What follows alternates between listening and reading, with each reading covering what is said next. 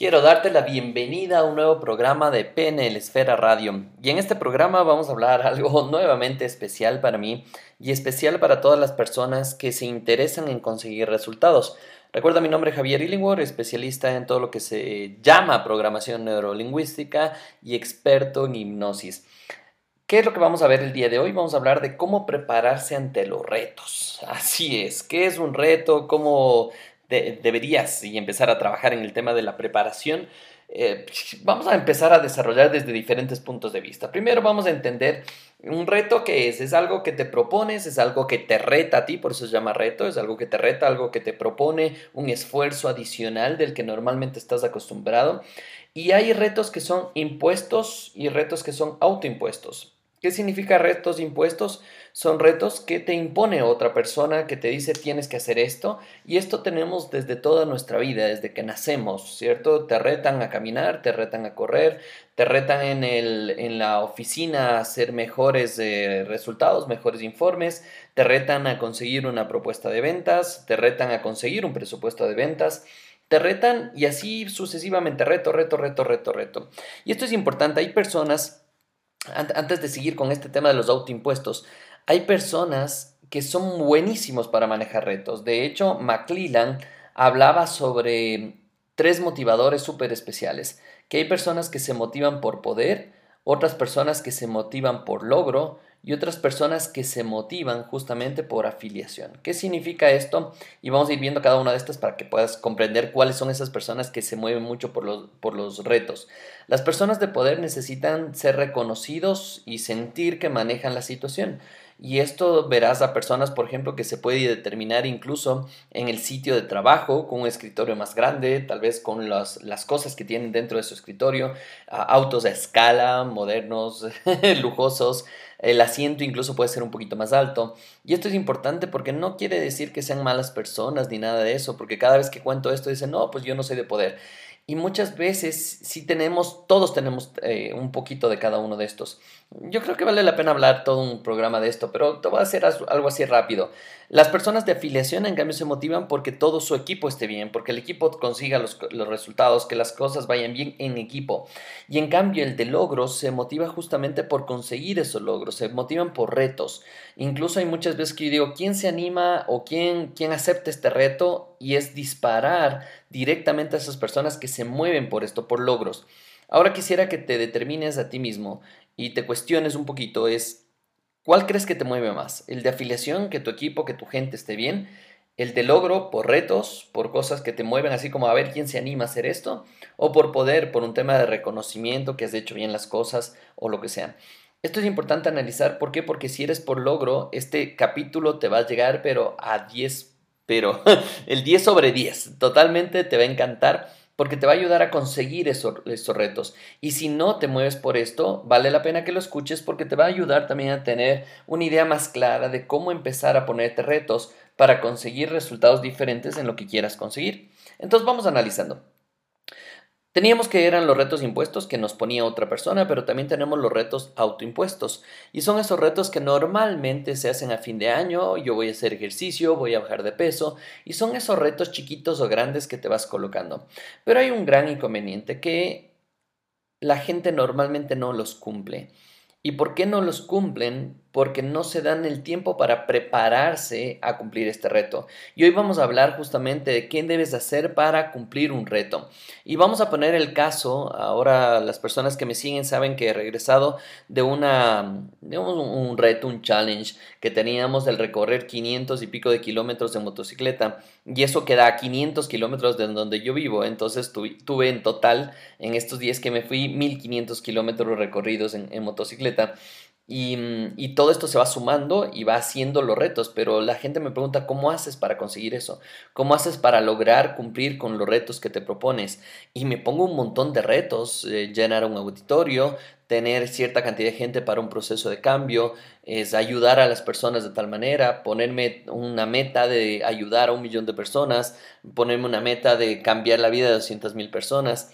Estos son retos que te vas autoimponiendo para conseguir los resultados o por lo menos es, como pushing, como presionarte un poquito más a ti para que puedas hacerlo. Pero también es importante analizar que a veces nos ponemos retos que son totalmente imposibles. ¿Y a qué voy con esto? Es bueno ponerse retos, pero es bueno también ponerse retos que puedas cumplir, que esté dentro de tus capacidades y habilidades hoy. Ojo con esto, no quiere decir que después tengas otras habilidades y lo puedas hacer. Pero es importante entender con tus habilidades, con tu experiencia, con todo lo que tú has vivido ahora, con todo lo que tú tienes en tus manos, ¿puedes vivirla de esta manera y puedes cumplir este reto o se te vuelve un reto totalmente imposible? Si tú me dices ahora, por ejemplo, te reto a hacer 10 largos de una piscina. Te voy a decir, es imposible para mí ahora, porque no he entrenado, porque de hecho no sé ni nadar bien. y empiezo a decir, bueno, espérate, se vuelve imposible este reto por ahora. Y esto es importante, por ahora. No pasa nada que digas eso. Eh, esto también es en mentalidad que dices, todo es posible. Sí, sí, claro que todo es posible. Pero tal vez ahora no tienes las herramientas correctas para hacerlo y cumplirlo. Entonces no te estreses. No te desesperes por eso, simplemente fluye. El capítulo de ayer hablábamos de cómo fluir. Revísalo si es que no lo has visto todavía, no lo has escuchado. Es entiéndelo y comprende lo que significa fluir. Si tú me dices, ah, te reto para hacer, eh, subir a una montaña. Bueno, voy a subir en una montaña quizás en tres días, lo que tú con entrenamiento que tienes ahora vas a subir en un día pero no me desespero y no me preocupo por no cumplirlo. Esto es súper importante. Cuando empiezas a darte cuenta que estos retos que te vas colocando es importantísimo que analices qué tan bueno o malo es para mí ahora, qué tan imposible o posible es para mí ahora. Y recuerden, todo es posible, sí, claro que todo es posible, pero por lo menos puede ser que ahora, ahora es imposible que yo haga eso. Si me dices, eh, te reto a correr una maratón, te voy a decir, es imposible para mí ahora, porque no tengo el entrenamiento, porque no me gusta correr, porque si te das cuenta, esto es importante que seas consciente y también que, lo valores directamente de ti, que sepas cuáles son tus capacidades, para que puedas comprender justamente con eso, porque también es importante que analices cuál es la sensación que te deja eso. Tú dices, yo acepto el, reto de la carrera, acepto el reto de correr una maratón, pero ¿qué sensación me deja eso para realmente correr ese maratón? Estoy preocupado, estoy asustado, antes de que llegue el reto no puedo dormir, me paso entrenando todos los días y, descuido mi trabajo. Si te das cuenta, ¿qué sensación te trae eso? Aquí es importante que los retos fluyan también contigo y que puedas ir paso a paso. Una de las cosas que enseño en mis programas, sobre todo en Hackea tu Potencial, es cómo tomar los pasos de bebé, es el siguiente pasito para cumplir tu meta. Y esto es muy, muy, muy importante que lo empieces a analizar y te empieces a dar cuenta y cuestionate. En el reto que te estás colocando, no sé, hacer millón de dólares, hacer 100 mil dólares, salir de deudas, cualquier reto que te pongas, es importante analizar qué herramientas necesitas para cumplirlo y esto es lo que vamos a hacer. Pero al principio, en este momento, necesito que analices qué sensación te deja este reto. De poder, de que sí lo puedes lograr, porque primero deberías trabajar en la sensación planificar esa sensación, mejorarla y ahí sí seguir trabajando con este reto que quieres trabajar. Pero también hay retos que nos colocamos que son muy fáciles y tal vez tú no los entiendes como tal y pierden el poder. ¿Qué significa esto? Los retos fáciles son tan poderosos porque te enseñan a tu cabeza de que sí lo puedes hacer. Por ejemplo, un reto fácil capaz que puede ser el arreglar tu cuarto, el tender tu cama todos los días, un reto fácil puede ser el deshacerte de las cosas que no necesites. Un reto fácil puede ser el vender cosas que no necesites. Un reto fácil puede ser el sentarte a hacer un balance de cómo está tu vida económica, cómo está tu vida emocional.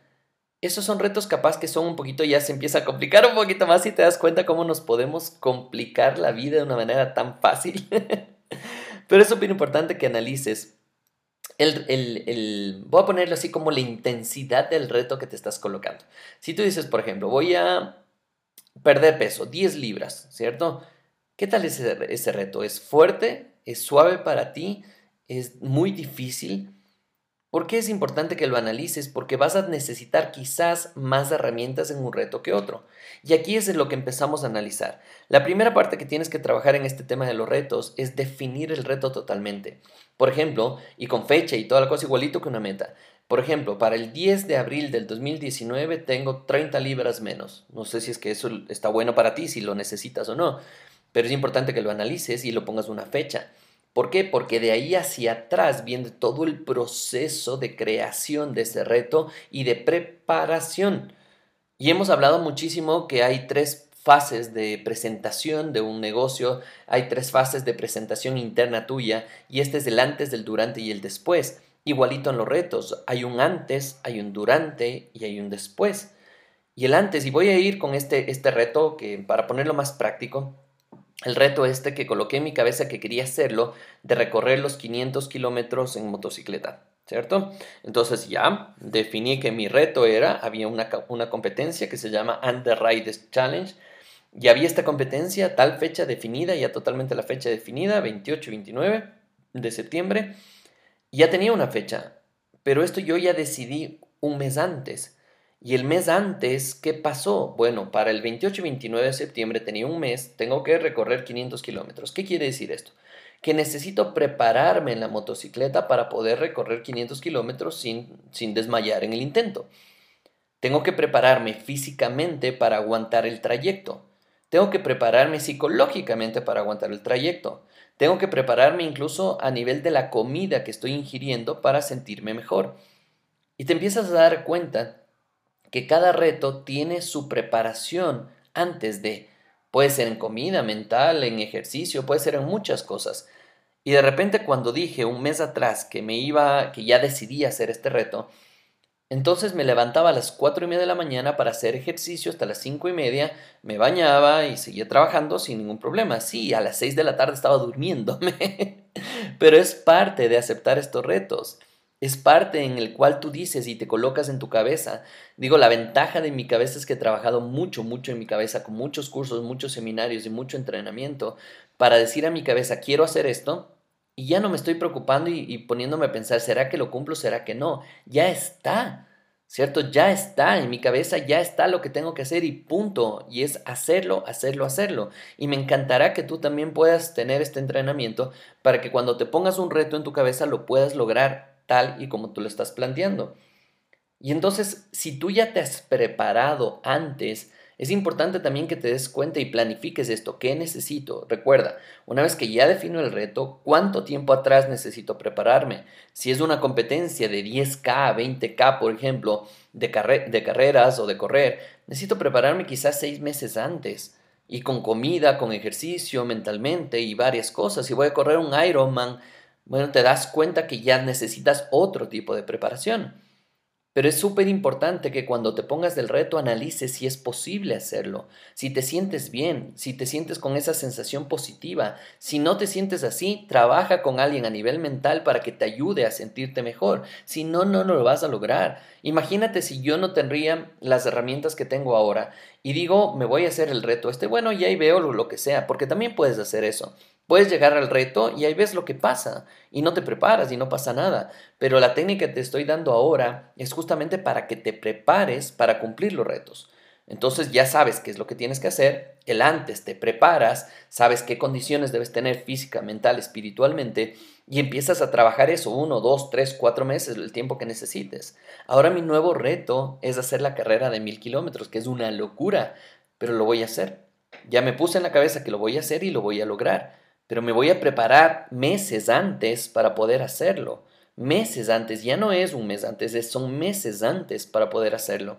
Y hacer viajes más largos y recorrer más tiempo en motocicleta para que tu cuerpo se, se acostumbre a eso. Y entonces te das cuenta que puedes hacer varios retos en tu cabeza, varios retos en tu vida, pero es importante que te prepares antes. Pero ahora, ¿qué pasa cuando ya te preparaste y llega el reto? Cuando llega el reto, si estás preparado, es mucho más fácil. La adrenalina ayuda y, trabaja a tu favor, ya no te desesperas. ¿Por qué? Porque ya te preparaste, porque ya sabes lo que viene, ya sabes qué es lo que puedes esperar de ti, ya sabes a, qué te estás ateniendo. Esto es súper especial. Ahora que estaba en el reto, cuando la gente dice, ay, nervioso, y no, la verdad estoy súper tranquilo y, voy a disfrutar de esto y voy a estar relajado y voy a gozarlo porque ya te preparaste, porque ya trabajaste en tu cabeza, ya visualizaste, ya hiciste todo el proceso. Para mí estaba clarísimo que iba a llegar.